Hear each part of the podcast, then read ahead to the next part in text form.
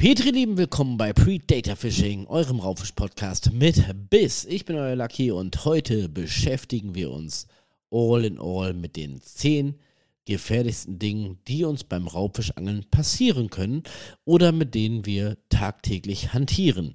Und ja, in meinen 36 Jahren als angelerfahrener äh, Semi-Profi, da habe ich einige Real-Life-Stories für euch parat, die wirklich schrecklich und erschreckend sind und eigentlich auch gar nicht für Kinder geeignet sind. Also alle die, die ein wenig noch in den jungen Jahren ihres Lebens stapfen, einfach mal weghören. Wir fangen einfach mal direkt damit an, mit der ersten Story, die mir selber zugetragen wurde, wo ich dann einfach ganz, ganz schnell begriffen habe, dass auch Haken sehr, sehr spitz und auch mal das eine oder andere Mal sehr, sehr wehtun könnten. Und wir denken uns jetzt genau eigentlich aufs Datum, fast genau 30 Jahre zurück. Ich war, ja, so ein kleines Kiddie mit knapp sechs Jahren und bin die ersten Angelabenteurer, äh, Angelabenteuer mit meinem Onkel mitgegangen. Nicht nur im Brandungsangeln, was ich ja die ersten 20 Jahre meines Lebens gemacht habe in Holland, sondern auch äh, am Forellenhof hier bei uns in NRW in der Nähe von Iserlohn hat mein Onkel mich mitgenommen und wollte mich dem Fisch etwas näher bringen. Und da ist folgendes passiert, ihr Lieben, das ganz, ganz, ganz mies für mich ausgegangen ist und vor allem relativ schmerzhaft, denn mit sechs Jahren ja, was soll ich euch sagen? Damals war Angeln nicht gleich Angeln. Denn mein Onkel, der hat richtig noch rustikal oldschool geangelt, obwohl ich glaube, damals gab es hier in Deutschland noch gar nicht irgendwie weit verbreitete UL-Routen oder sonst irgendwelche Spoons oder sonst irgendwas. Im Gegenteil, an den meisten Angelhöfen war in Deutschland damals die Spoonangelei verboten. Und somit machte ich mich auf, eines Morgens mit meinem Onkel zusammen an den Forellenhof unseres Vertrauens und wir wollten ein bisschen angeln gehen. Ich war hellauf begeistert, aber auch erst, ja, im Prinzip nur die erste halbe Stunde, weil ähm, ich fand es damals mit sechs Jahren nicht ganz so interessant. Sagen wir es mal so, dass, äh, ja, man eine Montage in, zu Wasser ließ mit einer Pose unten, damals gab es noch nicht mal als Bienenmaden, was denn los damals gewesen, äh, also mit äh, zwei, drei madenbestückten Haken ins Wasser ähm, gelassen hat und man wartete und man wartete und man wartete immer weiter. Der eine oder andere, der ein bisschen älter ist, der kennt das Spielchen. Damals gab es noch nicht das richtig geile Ultralight-Angeln, das aktive Angeln. Nee, wir haben einfach eine Wasser, äh, eine, eine Pose zu Wasser gelassen und haben gewartet. So war das einfach. Und mit sechs Jahren war das manchmal relativ langweilig.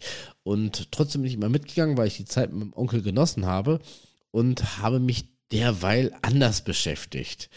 Wenn ich mir heute darüber nachdenke, mit sechs Jahren einem Sechsjährigen ein Rambo-Messer in die Hand zu drücken und ja, schnitz mal deinen Stock, war vielleicht auch nicht ganz gesund. Aber hey, da ist zumindest in dem Punkt dieses Podcasts nicht viel passiert, denn äh, ja, ich konnte sehr schön schnitzen. Ja, ich konnte äh, Tiere schnitzen, ich konnte Fallspitzen schnitzen. Ich war beschäftigt, mein Onkel hat geangelt, wir haben den einen oder anderen Fisch gefangen. Aber, ihr Lieben, aber er hat mich immer wieder davor gewarnt, hey, mein Kleiner, wenn ich auswerfe, mach bitte einen ganz, ganz großen Bogen um mich, weil sonst könnte das ins Auge gehen. Und ja, ich habe da nicht so ganz drauf gehört. Ähm, wie sollte ich auch mit sechs Jahren und habe einfach mein Ding gemacht. Ich habe mit der Madenbox gespielt, ich habe mir das Tackle angeguckt, ich habe mit dem Rambo-Messer rumgeschnitzt, aber kam dem ganzen Geschehen etwas näher, während mein Onkel die Route eingeholt hat und auch wieder auswerfen wollte. Und er hatte mich zwei, drei, vier Mal vorher gewarnt, geh bitte hinter mir weg, wenn ich auswerfe. Und ja, was soll ich euch sagen? Manche Dinge lernt man dann auch nur ähm, durch den Schockmoment beziehungsweise äh, Learning by Doing, denn er hat ohne Witz, er hat gnadenlos ausgeworfen. Es war ein Forellenhof, das Wässer, äh, Gewässer war relativ groß und ich bin die nächsten drei, vier, fünf Meter mit zur Gewässerkante mitgegangen, weil der wunderschöne Forellenhaken in meinem Ohrläppchen hing. So bin ich im Prinzip zu meinem ersten äh, Ohrloch gekommen nicht ganz gewollt, es tat auch ein bisschen weh.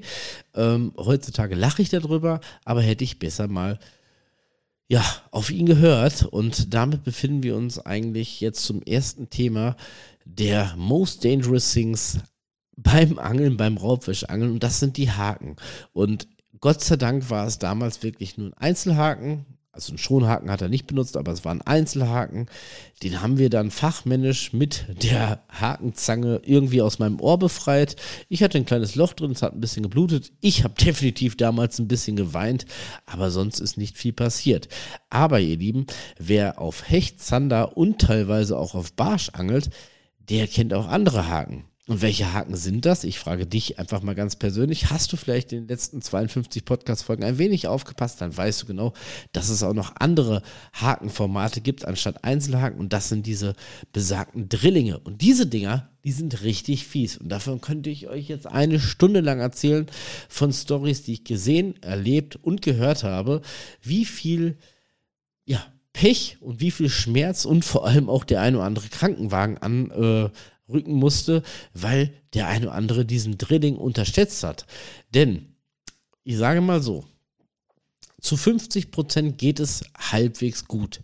Ich hatte es auch schon zwei, drei, vier, fünf tausendmal in meinen 36 Jahren, äh, während ich eine Route geschwungen habe, ähm, man vertut sich da sehr, sehr leicht. Und das ist wirklich eine dezente Warnung an jeden von euch, der ganz, ganz frisch am Gewässer ist. Drillinge, mit denen ist eigentlich nicht zu spaßen. Weder für den Fisch noch für uns Menschen, denn das kann auch ganz böse enden. Beispiel 1. Ich bin irgendwann mal spontan eine, äh, eine Tagestour nach Holland unterwegs gewesen, habe gefischt, es hat miese angefangen zu regnen. Ich hatte einfach das ganze Tackle, weil es aus Eimern gegossen hat, in meinen Kofferraum geschmissen und bin wieder nach Hause gefahren und wollte natürlich das nasse Tackle trocknen lassen. Also griff ich äh, relativ im Dunkeln, das war relativ spät, wo ich zu Hause angekommen bin, ins Leere. Und ja, es tat ganz schön weh, weil ich mir wohl beim Tackle einräumen den einen oder anderen äh, Bait nicht ganz in die Box reingeräumt habe und zumindest der ein oder andere Drilling außerhalb der Boxkiste rausgeblitzt hat und ich mit meinem Daumen da mal ganz dezent reingegriffen habe und es tat weh, es hat ein bisschen rote Farbe aufs Parkett geregnet, aber Gott sei Dank, Gott sei Dank, toi, toi, toi. Bis jetzt wurde mir beim Raubfischangeln der ein oder andere Krankenhausbesuch erspart.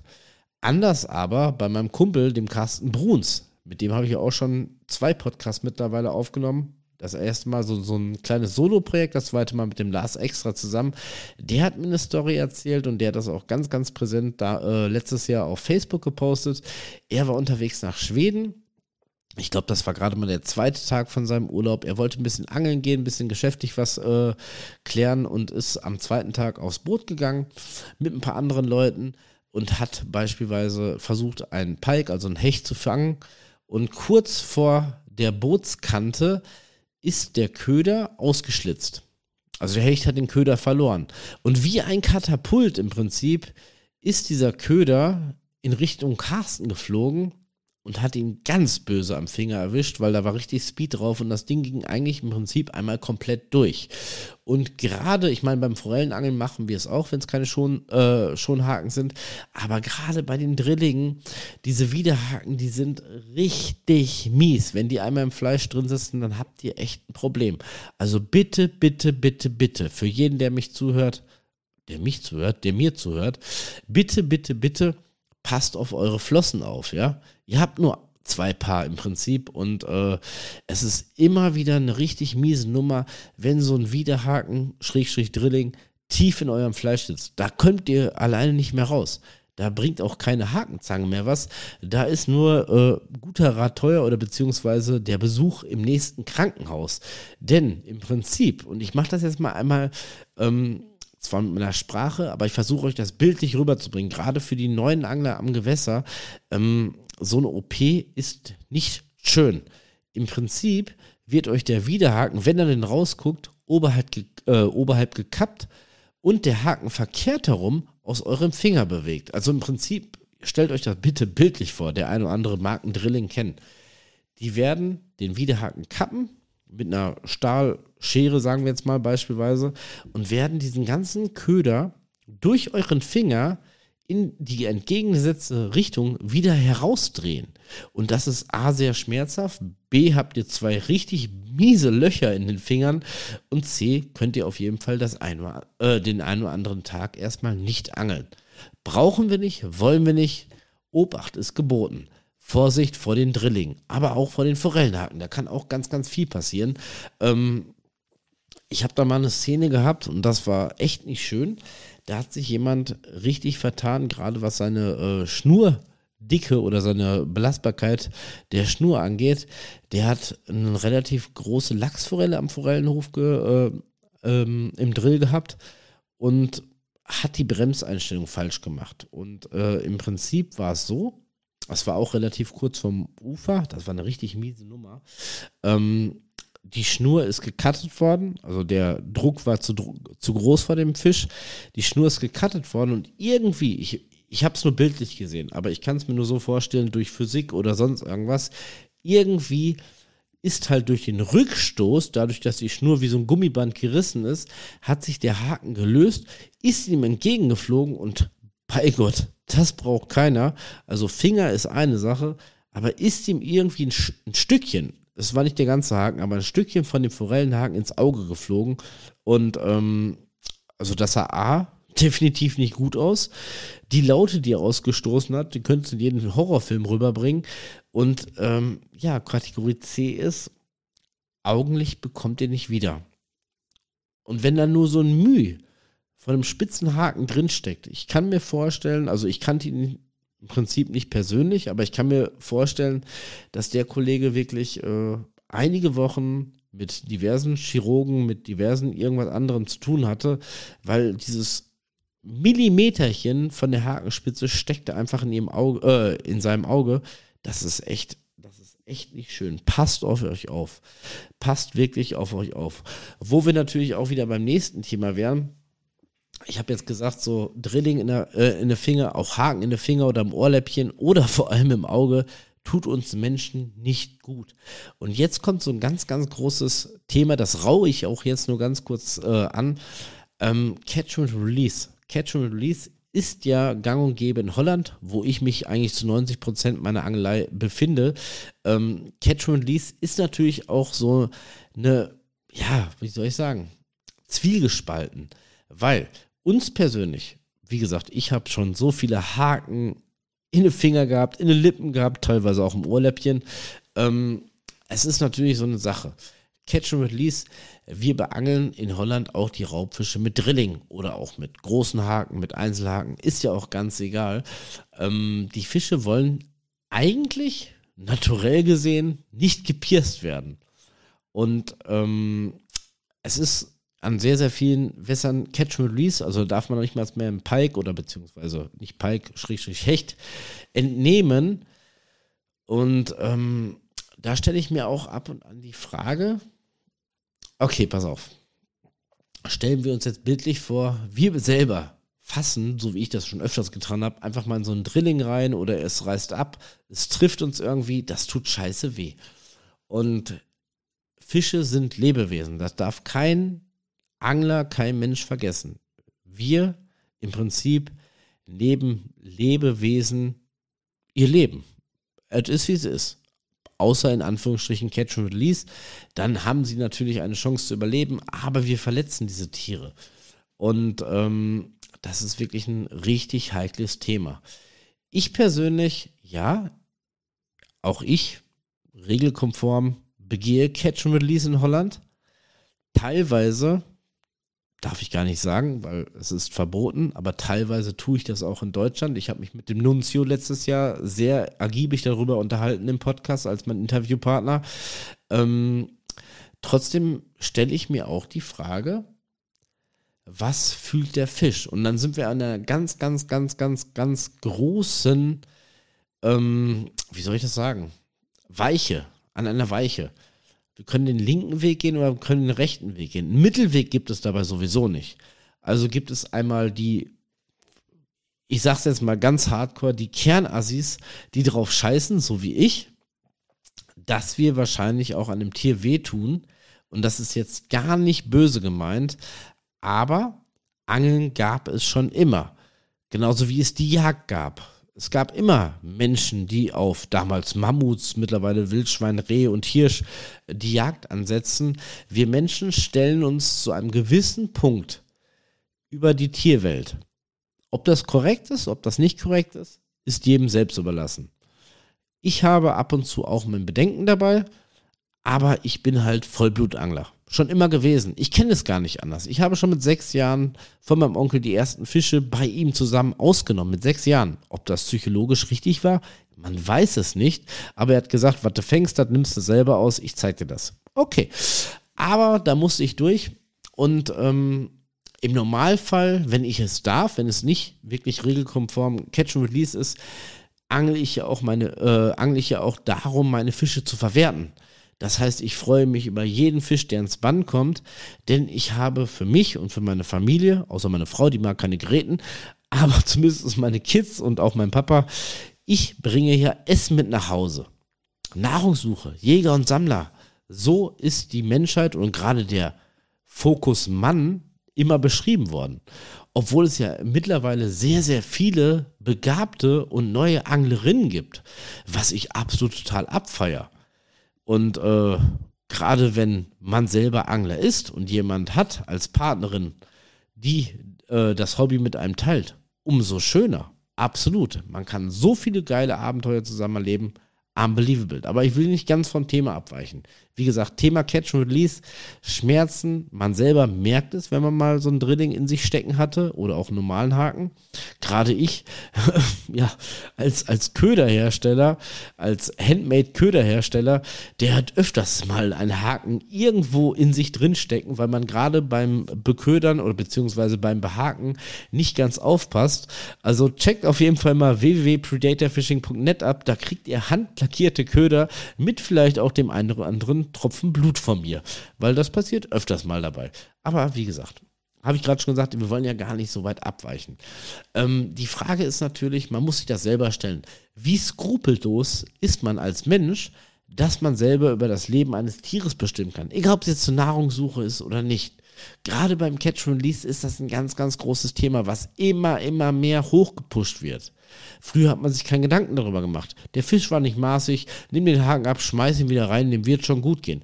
Aber durch die Medien wird das ganze Thema so zerrissen, dass irgendwie, ja, jeder am liebsten den Fisch, den er fängt, in die Kuscheldecke von seinen Kindern eindeckt und erstmal beherbergt. Ob das verkehrt ist, man weiß es nicht. Ich bin auf eure Kommentare äh, gespannt unter dieser Podcast-Folge, wie ihr das seht. Ich prinzipiell bin und bleibe Angler und ich werde auch weiter meinem Lieblingshobby nachgehen. Da könnt ihr mich jetzt für haten, dafür könnt ihr mich lieben oder einfach mal euren Senf dazu geben. Es ist Fakt. Denn wir wollen, wie gesagt, einfach mal aufs Thema drauf eingehen, welche anderen Gefahren begegnen uns beim alltäglichen Angeln. Wir haben gerade schon die Haken angesprochen, die sind sehr spitz und tun auch sehr weh. Und auch das eine oder andere Mal ist ein Krankenhausbesuch nicht unbedingt unabdingbar. Aber es gibt noch meiner Meinung nach viel, viel, viel schwerwiegendere Dinge beim Angeln. Ähm, mein, ja, Schlimmstes ist eigentlich, dass wir Angler vom Natur aus bekloppt sind. Wir sehen einen Spot, der ist, ja, so abgelegen, man kommt eigentlich ohne irgendwie sein Leben zu riskieren, gar nicht an diesen Spot. Aber wir haben da eine kleine Blubberblase gesehen. Wir müssen da unbedingt angeln gehen. Und da hatte ich ja äh, das ist mittlerweile schon, glaube ich, drei Jahre her. Dennis Redic, ich grüße dich. Ich glaube, drei Jahre ist das her, dass wir mal zusammen nach Holland gefahren sind, Zanderangeln. Diese Story passt genau da rein wie die Faust aufs Auge, denn wir sind losgefahren, ich glaube, es war Oktober. Ich meine, es war Oktober. Auf jeden Fall war es bitter, bitter, mies kalt. Ich glaube, wir hatten gefühlt minus drei Grad. Und äh, es war halt so, wir sind losgefahren und äh, er hatte halt über seine Community, über seine Angel-Community, hatte er den einen oder anderen Spot ausgemacht. Wir haben den ersten Spot angefahren. Ich glaube auch, ich habe letztes Jahr eine kleine Podcast-Folge darüber gemacht. Auf jeden Fall war es einfach so, dass es zwei bis drei Meter steil bergab ging. Es war alles, äh, alles zugefroren. Es war mega rutschig. Und da un äh, unten unser Ufer, wo wir uns eigentlich hinten stellen wollten, um auf die äh, besagten Zander zu angeln, das waren boah, maximal 20, 30 Zentimeter Ufer und danach ging steil bergab direkt ins Wasser. Und wenn alles andere um dich rum kalt ist, ist das Wasser auch arschkalt und das ist lebensgefährlich. Lebensgefährlich. Und was haben wir gemacht? Ja, wir haben den Kescherstab genommen, haben uns gegenseitig abgesichert, so gut wir konnten, mit einem Stock und haben uns diese zwei, drei Meter, diese Böschung runterrutschen lassen, bis wir dann auf diesen 20, 30 Zentimeter standen und geangelt haben. Es war definitiv ja, schwachsinnig, wenn ich mir das jetzt zwei, drei Jahre später überlege. Es hätte so viel elementar passieren können, gerade wenn es darum geht, im Winter zu angeln. Ihr wisst gar nicht, wie schnell das geht, vor allem in kompletter Montur. Ihr fallt ins Wasser und es kann theoretisch gesehen im schlimmsten Fall sehr, sehr schnell vorbei sein. Von daher tut mir bitte, bitte eingefallen, egal ob es, selbst wenn es im Sommer ist, tut mir bitte eingefallen, wenn ihr ans Gewässer fahrt, gerade wenn es Nachtangeln ist, wo man nicht viel sieht, ohne Kopflampe, man sieht nicht äh, die Vegetation, man sieht nicht, ob es glatt ist, man sieht nicht, ob da, äh, was weiß ich, keine Ahnung, matschig ist, man könnte versinken. Tut mir bitte gerade für die Leute, die neu ans Gewässer treten, tut mir eingefallen, geht bitte, bitte niemals alleine los, wenn ihr euch in der Umgebung nicht auskennt. Nehmt jemand mit, der zur Not entweder euch helfen kann oder Hilfe rufen kann. Bitte geht nicht alleine ans Gewässer. Das kann ganz, ganz übel enden. Und da ist ein Haken im Finger das kleinste Problem. Angeln egal ob es der Umgang mit dem Fisch ist oder für euer selber Hab und Wohl und für eure Gesundheit, das hat sehr, sehr, sehr viel damit zu tun, dass ihr euch selbst schützt. Wirklich. Nicht nur euch, sondern auch dem Fisch. Weitgerecht für den Fisch und weitgerecht für euch. Denn, ähm, wie gesagt, das ist jetzt gerade mal die zweite Story. Wir, wir waren ja nicht mal beim Bootangeln, wo noch viel mehr passieren kann. Da reicht es schon, wenn euch irgendwie, also Bootsangeln kombiniere ich immer grundsätzlich mit einem aufgeräumten Zimmer von meinen Kindern. Und das ist beim Bootangeln, beim Hochseefischen oder sonst irgendwas extrem wichtig, weil jede Kleinigkeit, jede Unachtgiebigkeit auf dem Boot, gerade wenn es fährt, das kann auch ganz, ganz dick nach hinten losgehen. Denn stellt euch einfach mal bildlich vor, ihr steht da am Bug, angelt fleißig vor euch hin und ihr bekommt einen Biss. Ihr wollt drillen. Der Fisch zieht beispielsweise von euch weg, sagen wir mal nach rechts und äh, damit ihr nicht so mit der Bremse so krass nachgeben müsst und den Drill haltet, bewegt ihr euch auf dem Deck von dem Schiff selber nach rechts. Und da liegt ein Tau, irgendwas, ihr stolpert. Im schlimmsten Fall fallt ihr über die Reling ins Wasser rein und im schlimmsten Fall ist dann noch Winter, dann brauchen wir gar nicht drüber reden, haben wir gerade schon gesagt. Das ist katastrophal. Mann über Bord, zur Not gibt es einen Rettungs, äh, Rettungsring und äh, ja, worst case, last but not least, dann gibt es eine Holzkiste, dann geht es ein paar Meter unter der Erde und das war's. Tolles Angelabenteuer. Es ist wirklich mit Respekt zu behandeln, wenn man angeln geht. Und äh, gerade letzten Jahr habe ich das sehr, sehr viel an den Forellenhöfen gesehen, wenn Leute Nachtangeln gehen. Die benutzen Nachtangeln teilweise als Kneipengänger. Es ist kein Scherz. Ich habe so viele Alkoholleichen gesehen, die irgendwie noch versucht haben zu angeln oder sonst irgendwas, wo ich mir denke, ich sage, wisst ihr eigentlich, was abgeht? Gerade wenn es dann wirklich Herbst Richtung Winter geht, bei den Temperaturen. Ich sage, gerade wenn ihr euch da an den Teichanlagen die Hucke voll saufen tut, ähm, ein falscher Schritt, ihr rutscht aus, seid sowieso nicht mehr ganz Herr eurer Sinne. Ihr landet im Wasser. Die anderen, die wahrscheinlich auch einen getrunken haben, mit dem ihr am Wasser wart, ähm, die lachen noch, weil die ordentlich an dem Tee haben. Und ja, gerade kaltes Wasser unter Kühlung ist echt extrem gefährlich. Passt bitte auf euch auf. Ihr werdet nicht die Ersten, die, naja, sagen wir mal so, auf der Suche nach einem Fisch nicht unbedingt zur Frau nach Hause gekommen seid. Egal wie. Das ist mein Mal heute für euch. Und wir machen heute auch nur eine relativ kleine Podcast-Folge, weil ich jetzt am Freitag, es kommt jetzt direkt am Sonntag die nächste Special, nächste Folge raus. Ein richtig geiles Special. Da bin ich mit meinem Teamer, mit dem Kevin, bin ich zusammen an ähm, einem Freigewässer und wir werden Freitagabend mit Video und Ton und Fotos, wir werden gemeinsam versuchen, auf große Störe zu angeln wird eine richtig geile Nummer und werden vor Ort am Gewässer für euch die nächste Podcast-Folge aufnehmen über Störangeln. Also seid gespannt. Checkt auf jeden Fall mal www.predatorfishing.net ab, meinen Fanshop. Da gibt es handlackierte Köder, da gibt es Fan-Merch zu dem Podcast und natürlich auch alle weiteren Podcast-Folgen kostenlos. Und ja, nächste Woche geht es weiter hier bei Predator Fishing. Ich bin richtig gespannt. Dann mit dem Kevin, dann mit dem Störangeln. In dem Sinne, Petri Dank fürs Reinhören. Bis zum nächsten Mal. Ich bin raus, euer Lucky. Ciao, bis dann.